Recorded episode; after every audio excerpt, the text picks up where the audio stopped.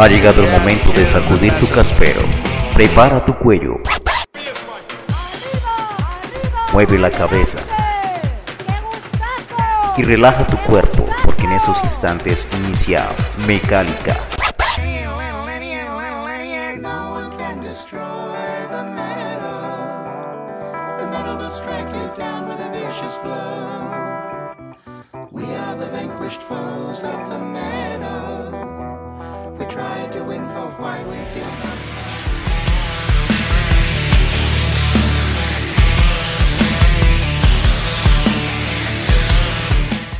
Hola a todos los oyentes de Mecánica, bienvenidos a esta nueva misión de su podcast, del podcast dedicado al metal nacional.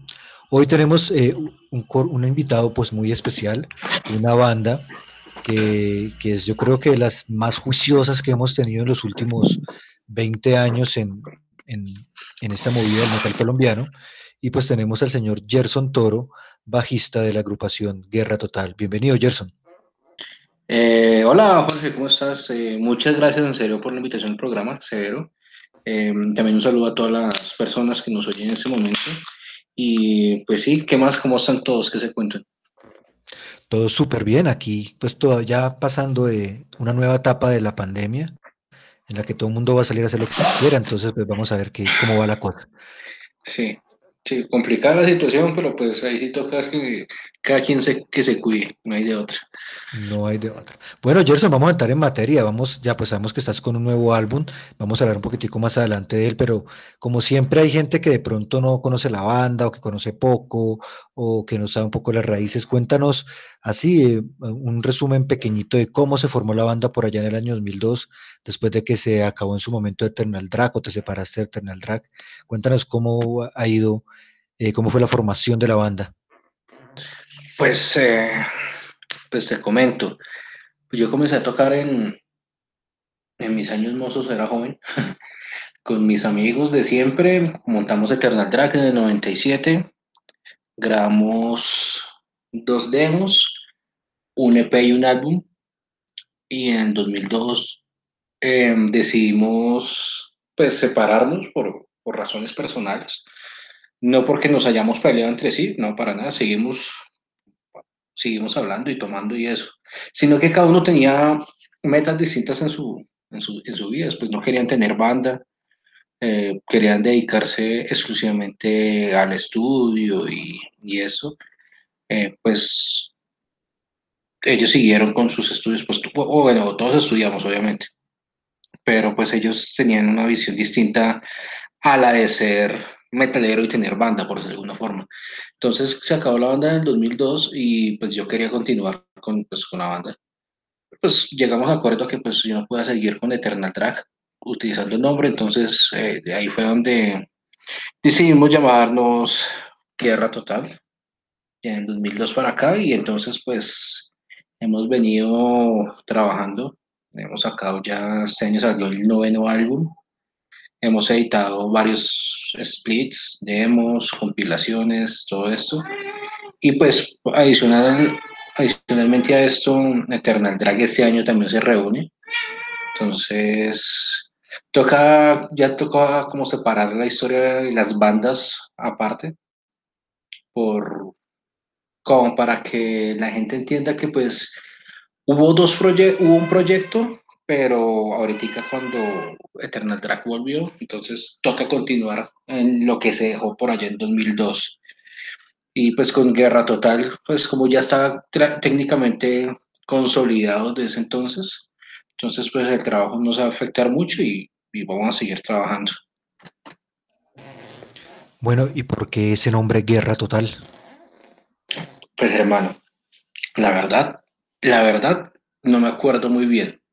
Hay, hay, muchas teorías que rondan en los rincones oscuros de, de Internet, en Facebook, que dicen que Guerra Total se llama por las iniciales de Gerson Toro, GT. Es totalmente falso. También por el LP de Blasfemia Medellín, Guerra Total, no, tampoco fue por eso. La verdad creo, porque yo no me acuerdo, yo no me acuerdo. Estaba buscando un nombre en español y pues todo el mundo utilizaba, hubo una época que las bandas en Bogotá se colocaban nombres con War, Warfire, eh, War, y yo, no, pues no, a mí no me gusta en inglés. Bueno, sí me gusta en inglés, pero no me gustan esos nombres en inglés. Entonces yo me acordé que hay una banda que me gusta mucho, War, de, de Suecia, y sacaron un EP Total War. Entonces dije, pues traduzcámoslo, Guerra Total.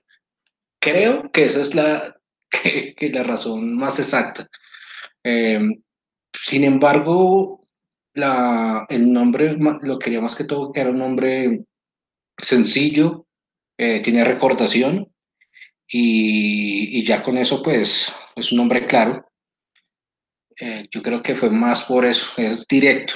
Entonces por eso yo dije que guerra total es a lo que vamos, a la guerra y rápido. Bueno, ustedes comenzaron un poquitico más en siendo tal vez como un speed black, ahora ya están más como black death trash. ¿Cómo, cómo va el género? ¿Cómo va evolucionando de pronto el sonido de Guerra Total en todos estos años?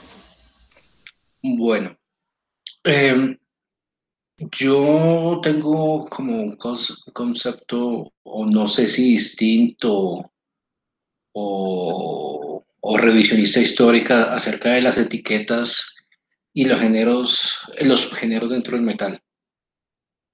Eh, nos catalogaron muchas veces como speed black o speed metal únicamente o trash black, pero si no se, se puede mirar en el, en el pasado, en los años 80, eh, pues no había como una división, o sea, como no había como una distinción entre los géneros cuando algo se hacía pesado y era totalmente oscuro, ya lo catalogaban como death o como black metal. Entonces, para nosotros siempre fue como, nosotros decimos, pues tocamos metal y somos black. Nosotros siempre nos remontamos a nuestros héroes de nuestras influencias principales, por ejemplo, como Venom, eh, Bathory, Tormentor de, Hungría, eh, como todo ese tipo de bandas que ahora son como catalogadas como trash, pero en la época eran, eran black. Ahora las, las etiquetas son más, más eh, exactas, separadas, pero entonces por eso te digo lo de revisionismo histórico, me gusta como investigar cómo, cómo era antes, cómo llamaban. Una banda de power metal en esa época no sonaba como las bandas de power metal de ahora. Eh, y, y, bueno, en muchos géneros. Entonces nosotros siempre decimos que tocamos black. ¿Qué pasó? Que tal vez nosotros no sabemos tocar muy bien los instrumentos y éramos como principiantes amateurs y sonaba distinto de lo que suena ahora. Yo creo que ahora sonamos más, con un poco más de experiencia y por eso suena distinto, pero la esencia, la esencia sí viene siendo la misma. Eh, eh, musicalmente queremos hacer las cosas más pesadas y hemos hecho varios cambios, pero la esencia es la misma. Eh, no sé cómo definirnos ahorita con las etiquetas actuales del metal. Puedo, puedo seguir decir que tocamos Black Dead o Dead Black o únicamente Black, pero hay una cosa que es seguro, que tocamos es metal, entonces a veces decimos que nosotros, sí, nosotros tocamos metal y, y ya. Lo que sí hemos venido evolucionando es el aporte lírica, eso sí yo creo que sí ha sido pues, que ha venido cambiando algún tan Pero pues igual, eh, Guerra Total siempre va a ser una banda de metal y no vamos a cambiar pues ese género. Si hablamos de, de, si vemos más bien todos los integrantes que han estado, pues ha habido pues alguna rotación en, en estos años. Cuéntanos más o menos cómo ha cambiado en, en eso. Creo que lo único que ha estado desde el principio eh, es usted, Gerson, no estoy seguro ni quién es la formación, quiénes conforman la banda actualmente para la grabación del más reciente álbum. Sí, Guerra Total ha venido teniendo cambios desde prácticamente su formación.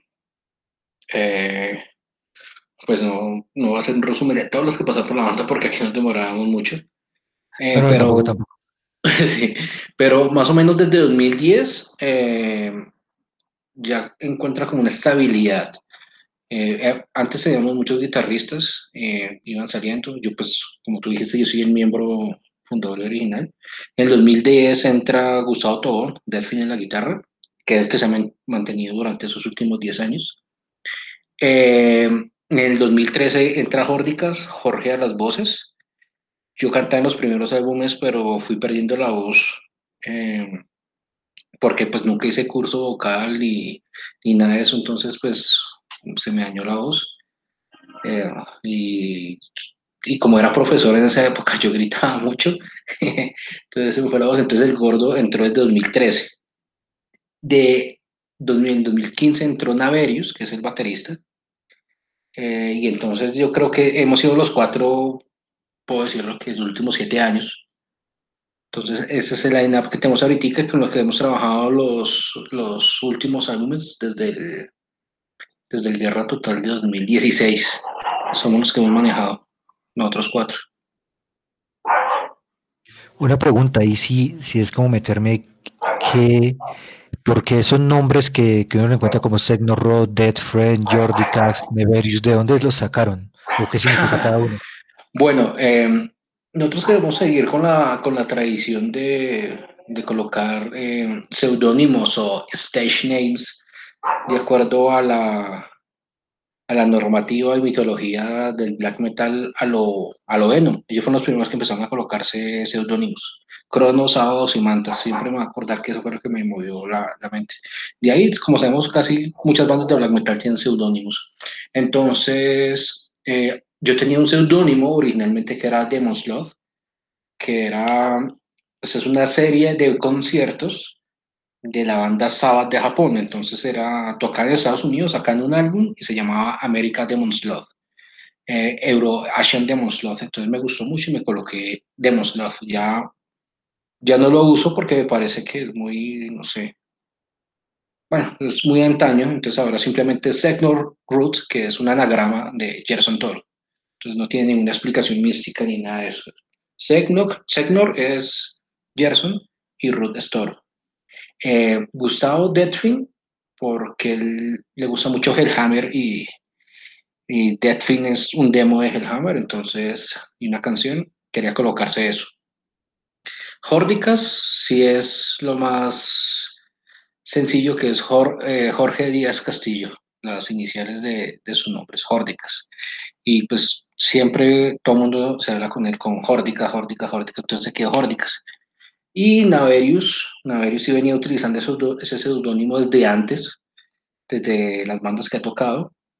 Eh, la verdad creo, no estoy seguro, Naverius debe ser un, un demonio, el guardián de las puertas del infierno. No, no estoy seguro, la verdad.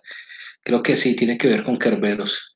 Y por eso tiene ese seudónimo, pero que haya una explicación más mística y eso no. Vamos a entrar en detalle. Entonces, hay algo muy interesante con ustedes, con Guerra Total. Creo que parece como si fuera una, tal vez como, no me acuerdo quién lo dijo alguna vez, eh, creo que fue Eric Clapton, no recuerdo, que decía que para grabar el primer álbum todas las bandas se demoran pero que después de eso, eh, una banda que hace bien su trabajo ya saca un álbum cada año, cada dos años.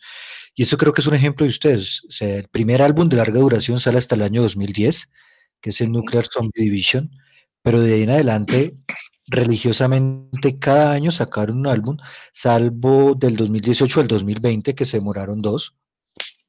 Eh, el resto han sido muy juiciosos y eso es muy raro.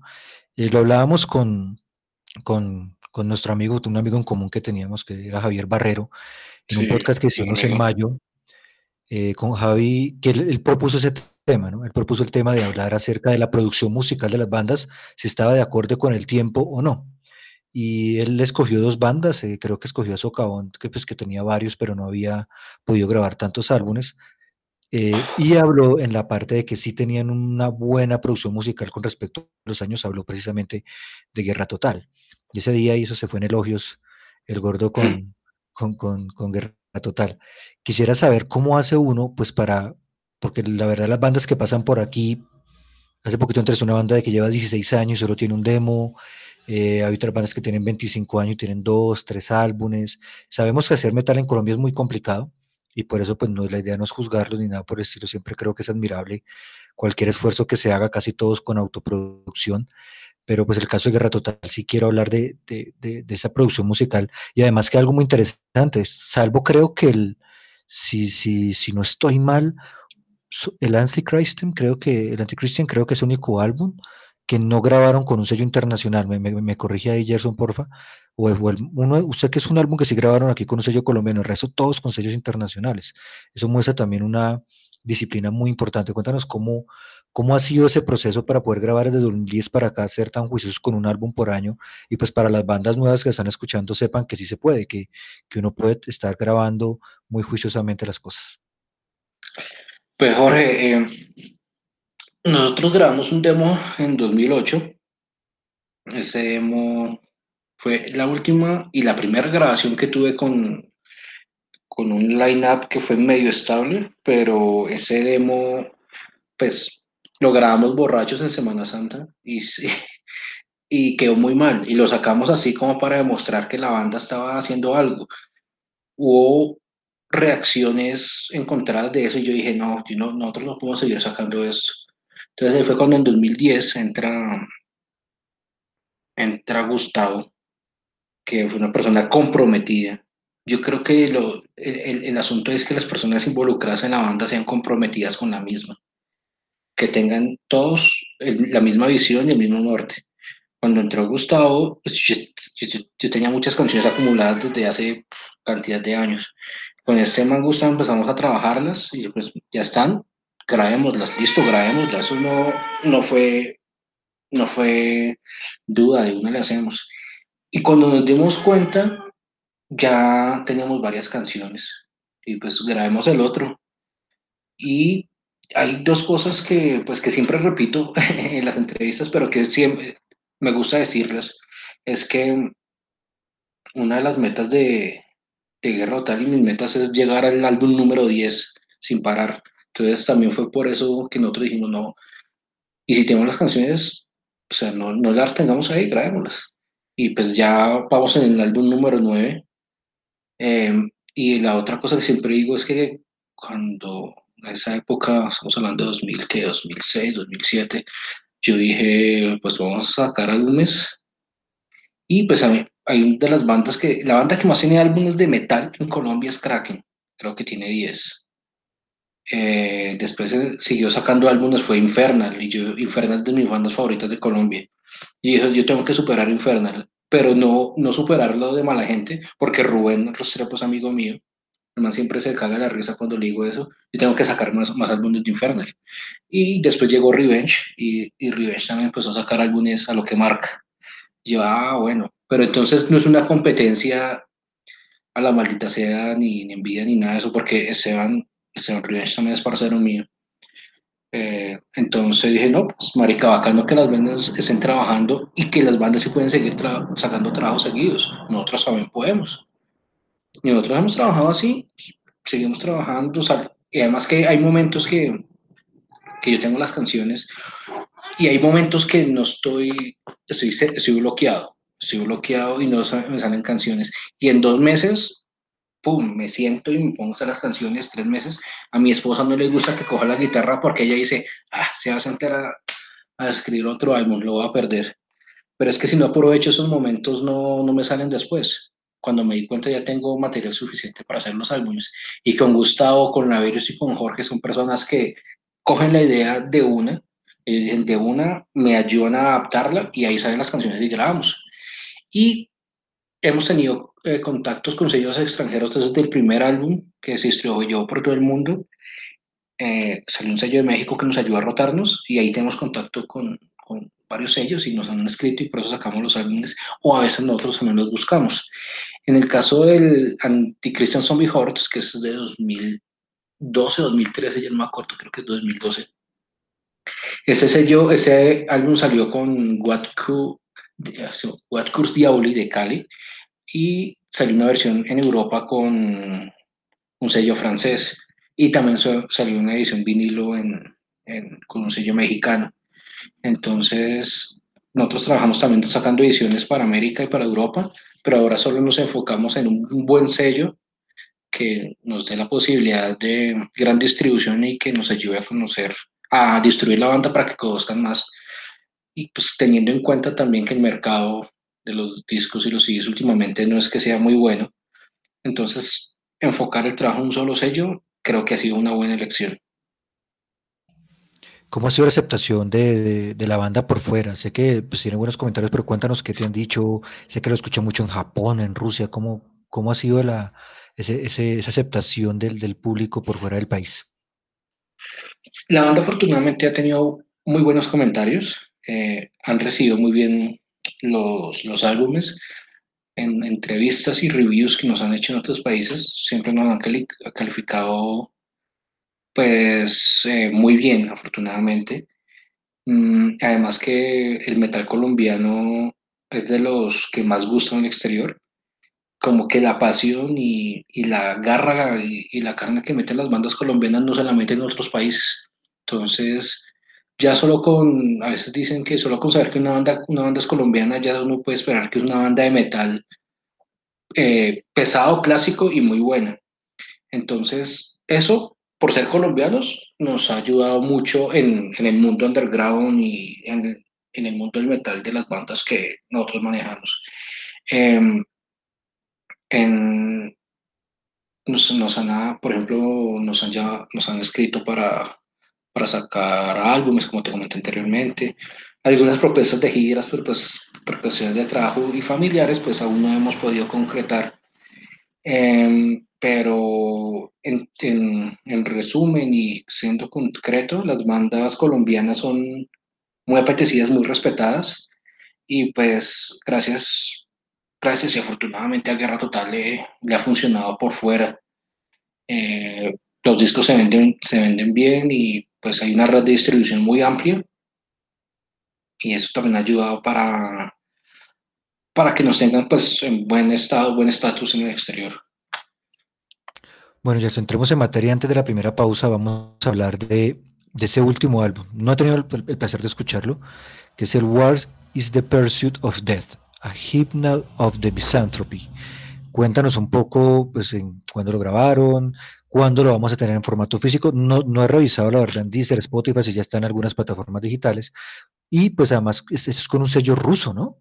es un sello uh -huh, ruso que sí, se llama Sat Satanat Records. Satanat no Records, sí, señor. Cuéntanos cómo fue la, cómo, cómo fue la producción del álbum en sí y cuándo lo podemos ver en, en, en, formato físico por acá. Bueno, este álbum cierra como. Es la, la conclusión de una trilogía de álbumes que, que he venido escri escribiendo, que lo llamamos como la trilogía nihilista pesimista, porque es muy enfocado en, en las cuestiones filosóficas, ateísmo filosófico, eh, pesimismo eh, y, y, nihilismo. Todo comenzó con el álbum Guerra Total de 2016. Eh, después vino el Nihilistic Malthusian Manifesto, que viene de la mano con el cosmicismo, que son dos álbumes, en, es un álbum dividido en dos.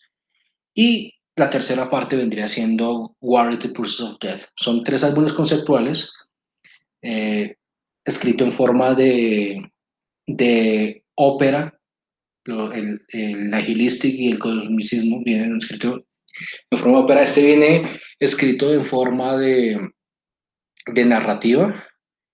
Es el concepto de la muerte encarnada en un personaje, en un ser humano, de, de varios episodios de la historia del planeta Tierra que fueron macabros y fueron y fueron que marcaron la historia. Por ejemplo, hablamos de la Primera Guerra Mundial, la, la Segunda Guerra Mundial, los holomodores en Rusia, hablamos de, eventos históricos como por ejemplo Tapias de Pilatus, que es un, cementerio laico en, Colombia, hablamos de los primeros himnos a la diosa Inanna, que es la diosa de la sabiduría y la diosa de la guerra, en antigua Sumeria, hablamos de los etnocidios en África. Entonces son episodios que son duros y que la muerte se da cuenta que pues puede utilizar la guerra para beneficiarse.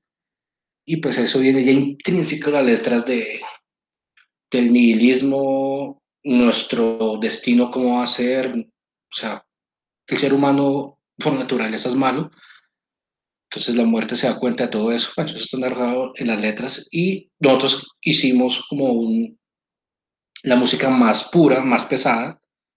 Ese álbum, por ejemplo, no tiene teclados, ni theremin, ni percusiones como utilizamos en álbumes anteriores, sino que fuimos al grano más pesado.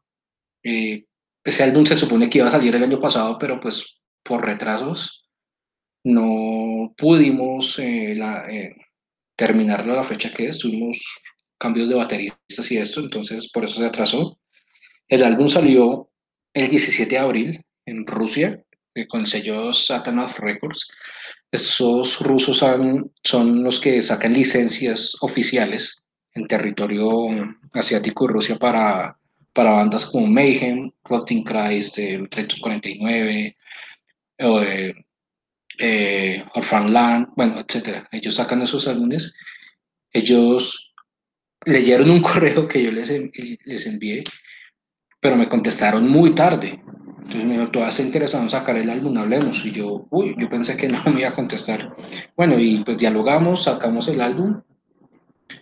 En teoría ya lo enviaron desde Rusia, pues con el número de traqueo y eso, pero por contra esa cuestión del COVID y hay países que están cerrados y no están dejando entrar mercancía, entonces ya atraso de dos meses el, sí debería estar ya acá, pero eso solo depende de la aduana colombiana y 472, que no es que sean muy, muy rápidos que digamos, y también pues de las conexiones de transporte aéreo que se supone que ahorita van a abrir todo, entonces apenas se normalice ya podremos tener algún acá. ¿Se puede escuchar en alguna plataforma digital o todavía no? Ah, sí, sí, claro. De, a partir de apenas salió, eh, el álbum se, encuentra en Spotify, Deezer, Google Play, iTunes. No sé, yo casi no utilizo plataformas digitales, pero sí están en esas. O sea, principalmente Spotify y Deezer está. Creo que también está en YouTube Music, Music y, en YouTube eh, para ver las, las canciones. Ahí está. Perfecto, entonces para hacer esta pausa vamos a escuchar entonces la canción Olomodor, La Muerte Roja. Cuéntanos de qué se trata esta canción.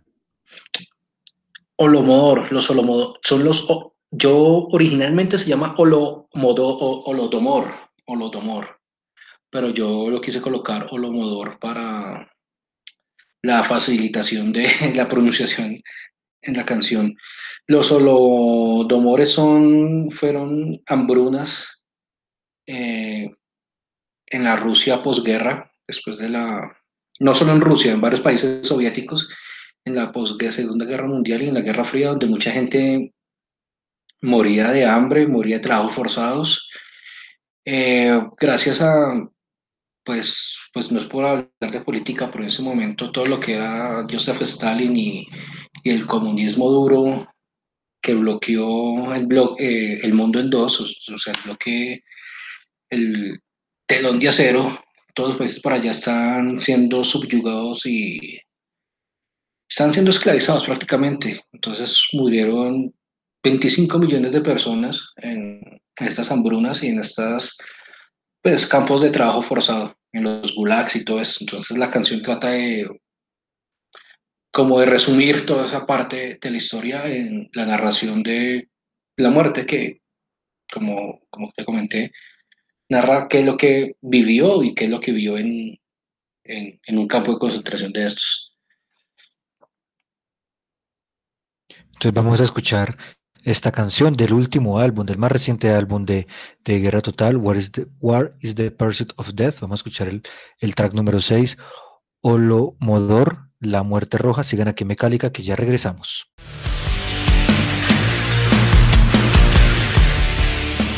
Estás escuchando Mecálica.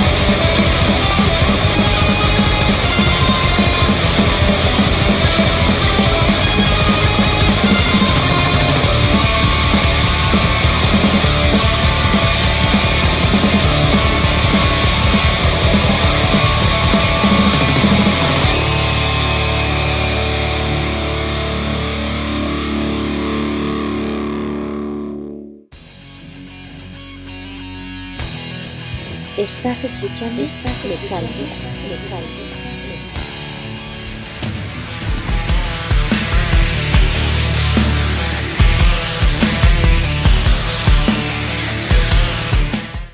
Seguimos aquí en Mecálica, hoy estamos con Gerson Toro, bajista de la banda Guerra Total. Estamos hablando con él pues, acerca de, pues, de su historia, de su más reciente álbum. Acabamos de escuchar la canción Olomodor, La Muerte Roja, de su álbum What is the Pursuit of Death, álbum que pueden encontrar ya en cualquier plataforma de streaming, la pueden escuchar por pueden escuchar el álbum por completo y ya dentro de poco pues vendrán las copias en físico para los que nos gusta tener el formato en CD.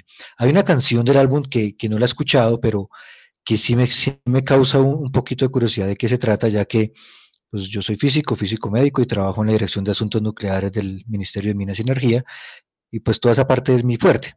Entonces quisiera saber la canción Uranium 235, esa canción, ¿de qué habla? Bueno, Uranium 235, entre paréntesis, es Trinity. Trinity fue la primera bomba atómica que se hizo la prueba que estalló en el, de, mm, en el desierto de Texas, que fue la primera prueba, que el uranio refinado eh, es como la, el combustible, como, no sé, corríjame usted si estoy mal, es el físico isótopo que, es, que ayuda a la fisión nuclear para que se realice, se realice ese tipo de explosiones. Si es isótopo, eh, Ese es el radioisótopo, el uranio enriquecido, es un radioisótopo, pero sí está perfecto. Eh, Sí, entonces, pues siempre se habla de, del Enola Gay, que fue el, el, avión que tiró la bomba, se habla de los hongos nucleares, pero nunca se ha, nunca habían hablado de Trinity y tampoco el compuesto, el químico que sirve, el isótopo que sirve para, para eso. Entonces, pues es como hacer la fisión al revés, o sea, primero la explosión y todo empieza con el uranio. Si no fuera por eso, no existiría la bomba atómica. Y de hecho, las bombas que lanzaron en Hiroshima y Nagasaki fueron las primeras y últimas bombas nucleares que fueron lanzadas contra pueblo civil. No se han vuelto a utilizar. Entonces, pues hasta el momento, quién sabe si, si van, a, van a haber eh, bombas nucleares, pero yo creo que deben haber armas peores. Ojalá algún día se prenda el mecho, como yo digo, y vamos a ver qué pasa. Todavía hay tiempito. Sí, parece todo hay tiempo. Igual los uranio se está utilizando pues que todo para producción de energía. Los, los, los, todos los reactores nucleares que producen energía tienen, eh, funcionan con uranio 235, efectivamente okay. enriquecido. Y los de investigación también. Aquí tenemos un reactor de uranio 235 ahí en el Servicio Geológico Colombiano, pero de investigación, o sea, eso no, no va a causar una bomba, es más que todo y es de los pequeñitos que hay. Entonces ah, no hay problema. Aquí, por lo menos, no. ese, ese, detalle no lo sabía. Yo trabajo ahí al ladito de ese coso, pero es muy bonito, es, es viejo con berraco. Entonces vamos a hablar, eh, sí me gustaría como, ya que Gerson es, es también un, un, melómano, coleccionista, y, y, también ha seguido de cerca toda esa parte del metal colombiano, Ahora que hablabas de, de, bandas como ustedes, Infernal, Revenge, bandas que, que, que, sacan muchos álbumes, que están ahí juiciosos con eso. Yo no sé, creo que hay una palabra que es muy difícil hablar en Colombia, es industria, industria del metal en Colombia. Con los muchachos de Perpetual Warfare el jueves decían que, que sí se puede, que la idea es ir creando, ellos, ellos, ellos también están camellándole a eso también. ¿Usted cree, Gerson, que en algún momento esa industria va a estar o sea, o que ya existe una industria del metal en Colombia o va a existir en un tiempo más o menos cercano? Primero tenemos que definir como tal industria. Industria, tengo entendido, se me corregirá, industria es algo que mueve masas, mueve economía, sociedad y política, en gran parte. Eh, no podemos hablar de industria del metal en Colombia. ¿Por qué? Porque no mueve masas, no mueve eh, cultura y no mueve grande. Si hay gente que compra, hay muchas bandas, pero si queremos o si esperamos una, una industria, por ejemplo, va a colocar un ejemplo súper sencillo. Noise Records. Noise Records es, fue un sello medianamente pequeño alemán en, en los ochentas ese sello, uno de los álbumes que más vendió fue el Keeper of the Seven Keys de, de Halloween, en la parte 1, que alcanzó a entrar en el Billboard 200, que entró como en, el número 147, 170, no, me, eh, no recuerdo la verdad, pero entró, fue su mayor venta. Eh, todos esos sellos fracasaron, que entraron en, en ruina. Muchos de estos sellos o cerraron o fueron absorbidos por una compañía más grande. En este caso, Noise fue comprado por BMG y BMG, los dueños de BMG son Sony y Sony son de, los, de las tres firmas de sellos más grandes que hay en el mundo. Entonces, solo diciendo eso, podemos ver el alcance que tiene un sello gigante como Sony y cómo mueve las redes, cómo mueve la publicidad, cómo hace sus negocios. Por ejemplo, Dark Funeral es, es eh, Century Media, Century Media es parte de Sony y en Sony también está Shakira eh, ejemplo que dije la vez pasada y ah, que no sé qué sé qué habla, maricas, en serio. Shakira y Darfina están en el mismo sello. Eh, a eso yo llamo industria, a eso yo llamo, oh, marica, eso van a sacar un álbum y van a vender la primera semana eh, 25 mil copias que en este momento alcanza para salir en el Billboard 200 y la segunda semana puede bajar a 10 mil, pero venden 35 mil copias en, en dos semanas. Hablando de una banda a nivel de, ¿qué te digo yo? Eh, Inflames o estas que tienen los sellos medianamente medio grandes. Si nosotros que hacer una, una industria aquí en Colombia, tenemos que primero inyectarle mucho capital, hacer publicidad en radio, publicidad en revistas, publicidad en periódico, televisión, internet. No hay plata para eso. Además, una banda acá que saca 500 CDs con la plata de, de uno, esos 500 sí se pueden demorar de uno a dos años. Entonces, yo soy amante del rock, amante del metal, pero este, este género ya es, ya es de nicho, es de solo gente que escucha eso. No es como antes que uno veía propagandas de Ozzy Osbourne, Black Sabbath y hasta Venom tuvo comerciales en radio y televisión promocionando los álbumes. Una banda de metal ahorita no se puede dar ese, ese, ese gusto. Entonces la industria rockera metalera en Colombia no va a existir. Acá nunca va, a pegar eso. Primero porque ya es muy tarde, ya los discos no se venden como antes. Eh, las bandas, pues va a sonar pero muchas bandas prefieren sacar dos sencillos en Spotify, subirlos y ya. Si se dedicaran a grabar un álbum, hacer su merchandising y, y eso, listo, bacano eso. Pero pues si una banda se va a meter a sacar 10.000 álbumes que salen más baratos que editar 5000, no se van a vender. Es, pues es mi, ese es mi pensamiento pesimista sobre eso. Eh, yo sé que hay muchos, muchos, eh, ¿cómo te digo? Muchas diferentes opiniones de, de varias personas dentro del mercado, eh, tanto ellos como bandas o como crónicos y periodistas, unos a favor y otros en contra. pero pues la verdad, ya en pleno 2020, con la situación económica y de salubridad y todo, es imposible que una industria como tal se forme en Colombia. Entonces, mejor que las bandas sigan, sigamos trabajando y si podemos sacar más, más, pues mucho mejor. Pero pues la idea no es perder plata.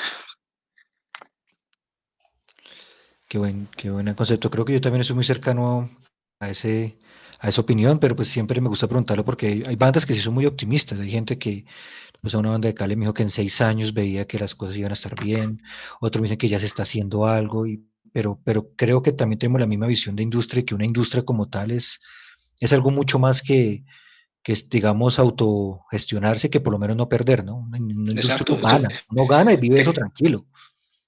Te coloco un ejemplo, mira, eh, Neurosis, cuando estaba con Talisman Music en los 90, ellos grabaron el, el, videoclip, el videoclip de Verdun más decían, no, nosotros vamos a formar un sello con videoclip, todo, o sea, como trabajan los sellos más o menos 80, 90.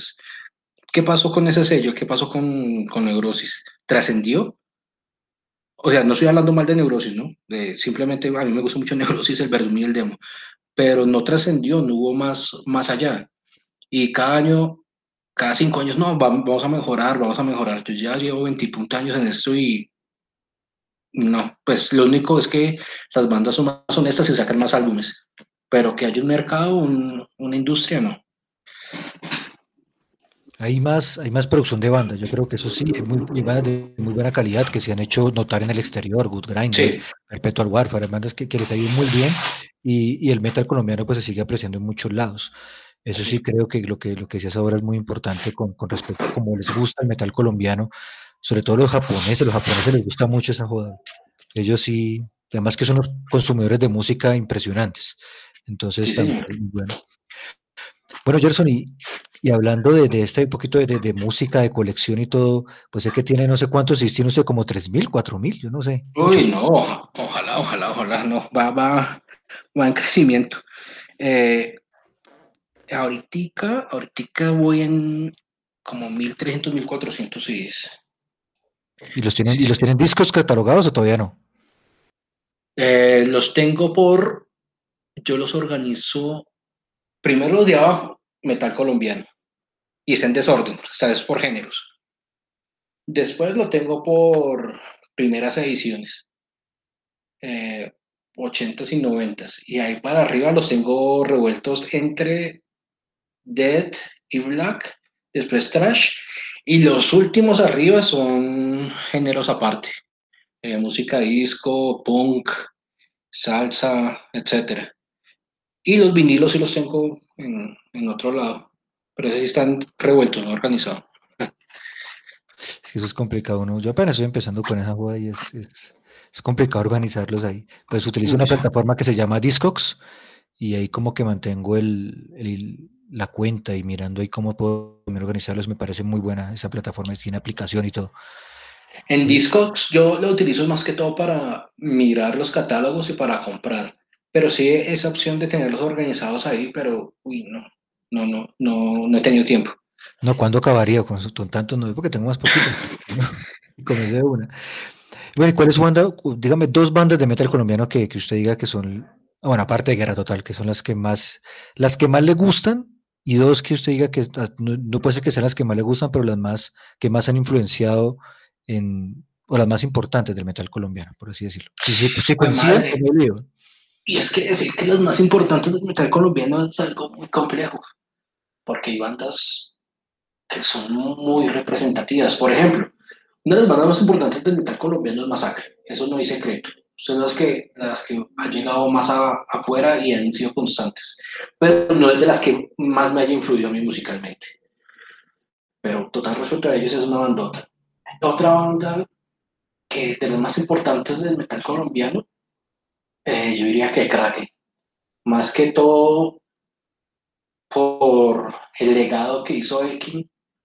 Eh, lo, lo único, lo único que, que fue en sus letras y en su con- concepto musical, eh, puede que sea una banda que, pues, por ejemplo, trascendió no mucho más afuera de América Latina, pero representa mucho para, para los metaleros y rockeros colombianos. A mí, mm, Kraken, mi total respeto, las letras son algo único, eso es una banda genial, pero pues musicalmente tampoco es que me, me influye directamente. Y pues si hablamos de otras dos bandas que me influyen directamente, oh, pues, pues suena repetitivo, pero Infernal, el modo de componer de Rubén y su metodología para grabar es única y es un gran músico y es de la única banda que uno dice que suena distinto a todas las otras bandas de Colombia. Mis respetos para él. Eh, me gusta mucho Wish Trap. Wish Trap sí fue de las que cuando conseguí el, el demo, el primer demo, el, The First Necromancy, yo dije, no, marica, esto es la locura, güey. Y yo creo que, que algo en ellos me hizo también como bajarle un poquito a la nota de, en esa época de finales de los 90 yo estaba muy metido con, con el típico, el black metal que se en la época, el, el, el escandinavo, teclados y blast beats y todo eso. Cuando pues, escuché el demo de, de Witcher dije, no, pues marica, hay que volver a lo básico, a, al metal ochentero, que sigue siendo black y es pesado. Yo creo que Infernal y Wistrap son las bandas que, una de las bandas que más nos ayudó como a sacar, nos influenció a montar banda y eso.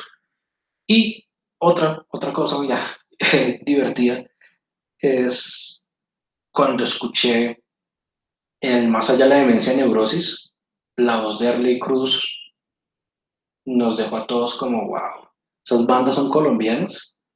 Entonces no, pues si los manes también pueden hacerlo, nosotros también. Y es el demo que más quiero del, metal colombiano. Yo creo que sin, sin ese demo, pues quién sabe qué hubiera escuchado, qué me hubiera influenciado, pero lo oí y es algo, una pieza fundamental. Pues lamentablemente ahorita Neurosis no es como antes, pero pues bueno, marcaron y hicieron su, su granito, colocaron su granito de arena para, para esto. También hay cosas que similares. Creo que Kraken sí es que Kraken ayudó muchísimo, aunque Elkin siempre dijo que yo no era metal. Sí, o sea, que sí, siempre, son- peleaba, siempre peleaba con él porque yo le decía, es que no, o sea, el, el Kraken 1 por lo menos es heavy. Sí, mucho hard rock, pero él decía que no, que eran rock and roll y que siempre han sido rock and roll. pues, Pues lo, mi- lo mismo le, mi- le Mikel Mister decía que no tocaba metal, él tocaba era rock and roll. Y, y se apegaban a, a- a eso y pues ellos son los que deciden. Pero sí, que siempre dijo que no era, no era metal, pero pues lo que nos, los nosotros que veíamos, pues el Kraken 1 y hasta el Kraken 2, yo creo que fue heavy metal bien hechecito. Seguro, muy bien hecho. Mm. A pesar de que el primer álbum grabado por Codisco sonaba muy raro. Pero, Pero, es, pero eso, eso es lo que le da el sabor a ese álbum, que fue grabado así, porque si, si lo hubieran grabado en un estudio con un man que supiera, de pronto quedaba o muy nítido, muy cristalino, y de que le quitaba esa rudeza. El disco, eh, ese disco, esos manes no saben grabar, eh, no saben grabar rock, no no saben grabar metal. Las guitarras quedaron totalmente, como decimos, mosquito, pero yo creo que es de las cosas que uno dice, esos ingredientes que le dan a esos, a esos álbumes que son únicos. Yo no, yo no me imagino ese álbum sonando distinto, la verdad. Yo creo que por algo se grabó así, marcó la historia por eso. Sí, eso decía Javier. Javier decía que yo, yo le dije, bueno, deberían hacer la prueba y remasterizarlo, a ver cómo sonaría. Ellos deben tener las, eh, el máster original y como intentar remasterizarlo, pero, pero se, te, Javier decía, ¿para qué? Sonaría, ya no sonaría Kraken, sonaría otra cosa, a lo mejor sonaría más bonito, mejor y toda la cosa, pero ya no, no, no sería con, con, lo que la gente conocía Kraken. Sí, exacto. Para, para ir terminando, Gerson, bueno, ahora pues es imposible hablar de una gira de promoción del álbum, de nada de ese estilo, pero pues ahora lo que se está moviendo son esos toques online, que pues hacen ahí, no es lo mismo, nunca será lo mismo, pero pues permite que algunas personas pues puedan estar ahí viendo las bandas, las bandas mostrando lo suyo, pues algunas pidiendo eh, pues obviamente el dinero por lo menos para poder realizar el toque, sus cosas entendibles. ¿Estás de acuerdo con ese tipo de toques? ¿Has pensado de pronto si de aquí a enero nada que puedan hacer shows, arriesgarse con eso? ¿O cómo has pensado ya la promoción del álbum? ¿Esperar hasta que ya se puedan hacer los conciertos por lo menos sean un bar con 50 personas?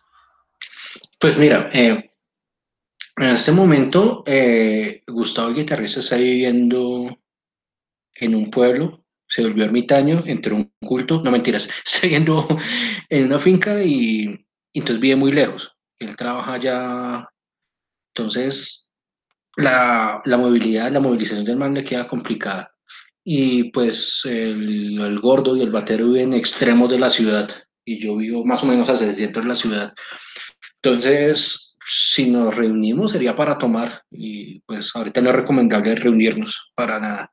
Entonces, desde, no sé, desde diciembre del año pasado no nos no, no hemos visto para ensayar. Entonces, pensar en un concierto online no, no, no sería posible.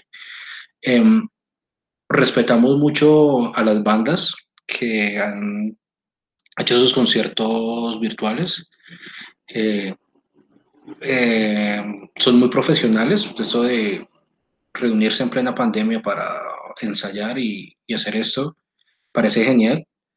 Em, pero pues para nosotros ahorita no es una prioridad eso. Eh, no, es una cosa que siempre he pensado. Yo que prefiero que nuestro arte, suena cliché que nuestras canciones, más bien nuestros álbumes, se vendan, se distribuyen en todo el mundo y nos puedan conocer de esa forma y así pueden leer las líricas y eso. Eh, primero eso, trabajar la, canciones y eso. De hecho, ahorita que estamos trabajando en el próximo álbum, ya, ya está la preproducción lista. Entonces vamos a aprovechar vamos a aprovechar esta pandemia que estamos trabajando online para, para ir grabando el álbum. Y ya el otro año, si se puede, si se puede, vamos a empezar a, a buscar conciertos. Ahorita no es tan complicado. Ahorita es muy complicado, perdón, conseguir conciertos eh, por muchas razones. A veces no pagan o, la banda no le gusta el organizador o muchas cosas. Entonces queremos el otro año movernos. Sí, obviamente, si todo esto acaba, porque no vamos a saber si va a durar más o se acaba. Y tocar en ciudades que no hemos podido tocar.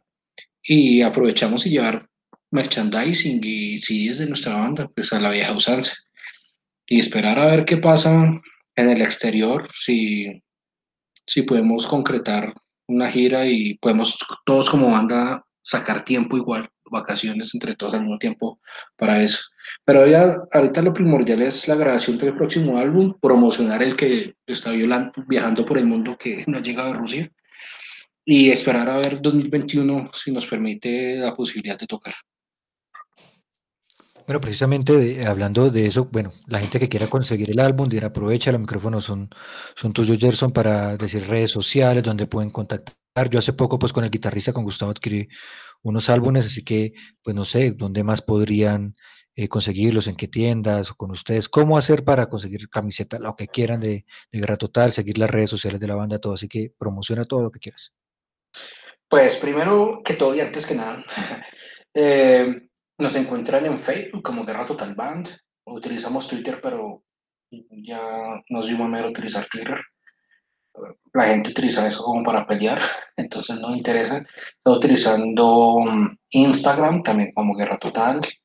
Em, y nuestro perfil musical lo encuentran en todas las plataformas musicales. Entonces nos buscan por Guerra Total. Estamos en Spotify, Deezer, que tengo el acá al frente, donde más nos pueden encontrar eh, YouTube Music, eh, iTunes, mm, bueno, creo que en todos. Está en YouTube Music, Spotify, Deezer, iTunes. No estamos en Bandcamp, estamos en proceso de abrir Bandcamp. Y también eh, en Metal Archives pueden entrar a mirar eh, nuestra discografía y también pueden buscar en los sellos en los que hemos trabajado material. Y pues ahora cuando llegue el álbum, vamos a sacar también merchandising directamente con, con nosotros en la banda por el fanpage o los perfiles personales, podemos vender eso. Ya cuando hablan, abran totalmente las tiendas, volvemos a llevar material a las tiendas, en este caso como Rolling Disc, que es eh, la oficina, no me salgo allá, eh, y otros discotiendas y también con, con sellos en Colombia, de varias partes de la ciudad de, Colombia. Entonces, solo resta esperar que llegue el disco y, y lo anunciaremos para que realizar las, las ventas pertinentes. Perfecto, Gerson, muchísimas gracias por haber estado en el episodio de Mecálica. Iba a ser más cortico, pero bueno, aquí hay mucha, mucha tela para cortar, se quedaron también cosas en el tintero, pero qué bacano. Y pues que la gente pueda seguir escuchando metal colombiano, que siga escuchando muy buenas bandas como Guerra Total, una banda que muestra que la disciplina y, y estar y estar siempre con el hambre de componer y, y estar ahí, pues creo que, que ayuda a que se puedan sacar álbumes y de muy buena calidad, no sacar un álbum por sacar, no, pues porque pues tampoco es la idea, pero lo hacen de una calidad impresionante. Y hoy vamos a cerrar entonces, Gerson, con otra canción del último álbum y es la canción Tapios de Pilatos. Tapias de Pilatos, perdón. Cuéntanos de qué se trata esa canción. Eh, no, pues primero quería agradecerte por el espacio que nos diste para la banda. Muchas gracias, en serio, por el apoyo a y también por el apoyo en general a todas las bandas que esos espacios se siguen repitiendo y que siempre los haya. Eh, Tapias de Pilatos. Tapias de Pilatos es un cementerio, fue un cementerio laico que existió a finales del siglo XVIII y comienzos, perdón, finales del siglo XIX y comienzos del siglo XX, en plena guerra de los mil días. Un cementerio que existía ahorita por al lado del barrio Belén, donde la gente que se suicidaba, la gente que hacía asesinatos o que eran de otras religiones fuera la católica, los tiraban allá, ni siquiera los enterraban, los tiraban y les colocaban piedras encima. Entonces funcionó por varios años. Decían y dicen que, much- que aún se aparecen fantasmas, gritos, lamentos, etcétera. En ese sector todavía existe como un lote baldío, pero pues nosotros nos damos cuenta, como todas las historias, que entre más haya urbanización y más, más haya concreto y eso, los fantasmas dejan de existir. Entonces yo quería dejar plasmado como esa historia en nuestras canciones porque ya casi no se ven ese tipo de historias y son cosas olvidadas por omisión de la historia colombiana. Muchísimas gracias, Gerson, por haber estado aquí en Mecálica. Como siempre, pues bienvenido cuando quieras. Esperemos que llegue pronto el álbum para tenerlo aquí también en la colección. Y entonces vamos a cerrar hoy con la canción Tapias de, Pi- Tapias de Pilatos. Sigan aquí, sigan conectados a Mecálica el podcast. Recuerden que nos encuentran en Deezer, Spotify, Google Podcast, Apple Podcast, cualquier carajada que ponga podcast, ahí estamos nosotros. Eh, denle me gusta, estén pendientes porque así apenas hay un, un episodio nuevo, pues de una les llega el avisito a su celular, pueden escucharlo cuando quieran, pueden pausarlo terminar de escucharlo mañana, no hay excusa, y esa es la magia que siempre tener la radio y siempre tener la- el, estos medios de comunicación en lo que solamente se escucha, no tenemos que estar pendientes pues, de la pantalla. Sigan apoyando mucho el metal nacional, recuerden que lo que se hace aquí es muy bueno, y pues pendientes de mi proyecto personal Rock Records, esta semana hablaré de una, una banda que me gustó mucho que es Sendar, y seguiremos hablando de bandas de metal colombiano, mostrando esas producciones nacionales de muy buena calidad que se hacen en Colombia. No todo es bueno, tampoco hay que decir, pero hay muchas cosas que se hacen con muy buen trabajo y esa es la idea, mostrarlo. Así que ese fue el Mecálica del día de hoy. Hasta la próxima.